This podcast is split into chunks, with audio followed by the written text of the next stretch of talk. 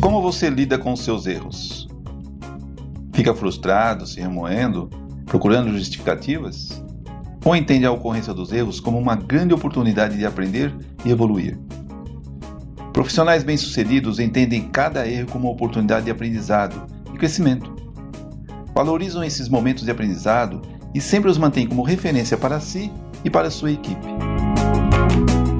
E como você trata e encara os erros da sua equipe? Por mais qualificados que sejam os membros dos seus times, erros são passíveis de acontecer. Como lidar então com os erros que podem gerar grandes consequências e prejuízos? São passíveis de punição? Olá, seja bem-vindo a mais um episódio do S26, um podcast voltado a jovens profissionais e executivos e até mesmo você, profissional com alguma experiência que está buscando desenvolvimento e ascensão na vida profissional. Eu sou Milton Rego, profissional da indústria, com longa e sólida experiência em gestão industrial. Ministro treinamentos e palestras nas áreas da qualidade, liderança e gestão. Enfim, ao longo da minha vida profissional, desenvolvi forte experiência na solução de problemas e liderança de equipes, com resultados expressivos nas áreas e companhias em que atuei.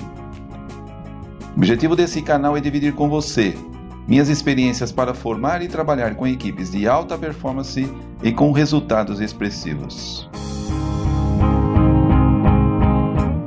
Quando você comete um erro, a pior postura a se adotar é a postura de defesa, de procurar justificativas para se proteger, identificar fatores externos como causas do problema.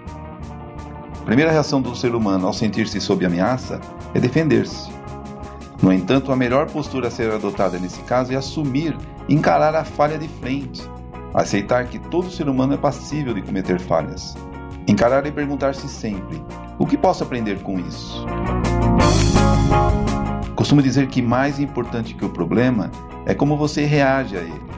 Então, se quer mesmo crescer e evoluir como ser humano e como profissional, é preciso encarar seus erros de frente para realmente aprender com eles. Quando cometer um erro, dê um tempo para você.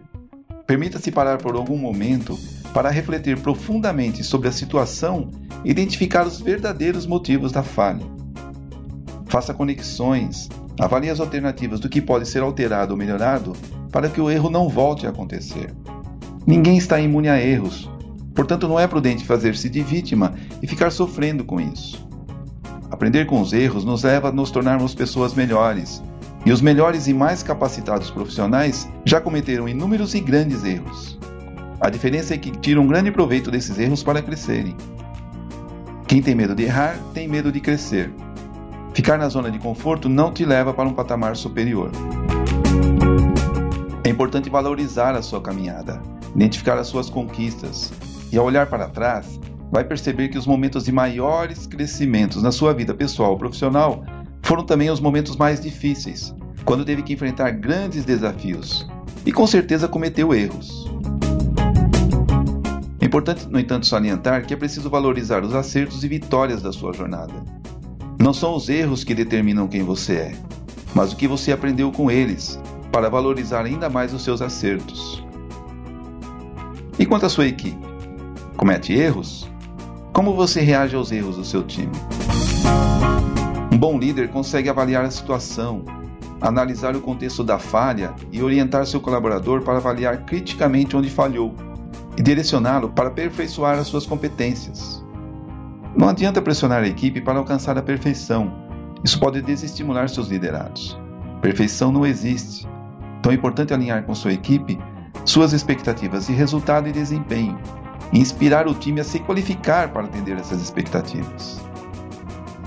Ao identificar e ter que lidar com a falha da equipe, transparência e honestidade é fundamental. Então mostre o que está errado. Identifique os caminhos para as correções. Dê feedbacks construtivos. Quando falamos do indivíduo, costumo dizer ainda: reconheça os acertos e vitórias no público e corrija os erros no privado. É importante focar o problema, não as pessoas. Não use o erro para punição. Isso inibirá e limitará as ações do seu time. Equipe com medo não arrisca, e equipe que não arrisca não evolui. Mesmo depois do erro, Você precisa reforçar junto ao seu time que ainda confia neles. Então, cuidado para não ficar monitorando e marcando cada passo do seu time após uma falha. Isso pode abalar a confiança e a autoestima dos seus colaboradores. Então, direcione as correções necessárias e dê espaço a eles para se corrigirem e recuperarem a confiança. E para terminar, da mesma forma que lá no início mencionei a necessidade de você aprender com seus erros, permita também que sua equipe aprenda com os seus.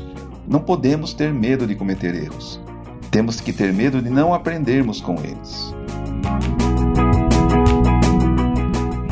Esse foi então mais um episódio do S26. E espero que eu tenha contribuído de alguma forma para enriquecer o seu conhecimento e que esse possa ser mais um elemento para o seu crescimento profissional e pessoal também. Fique à vontade, comente, opine, compartilhe e divide suas experiências comigo.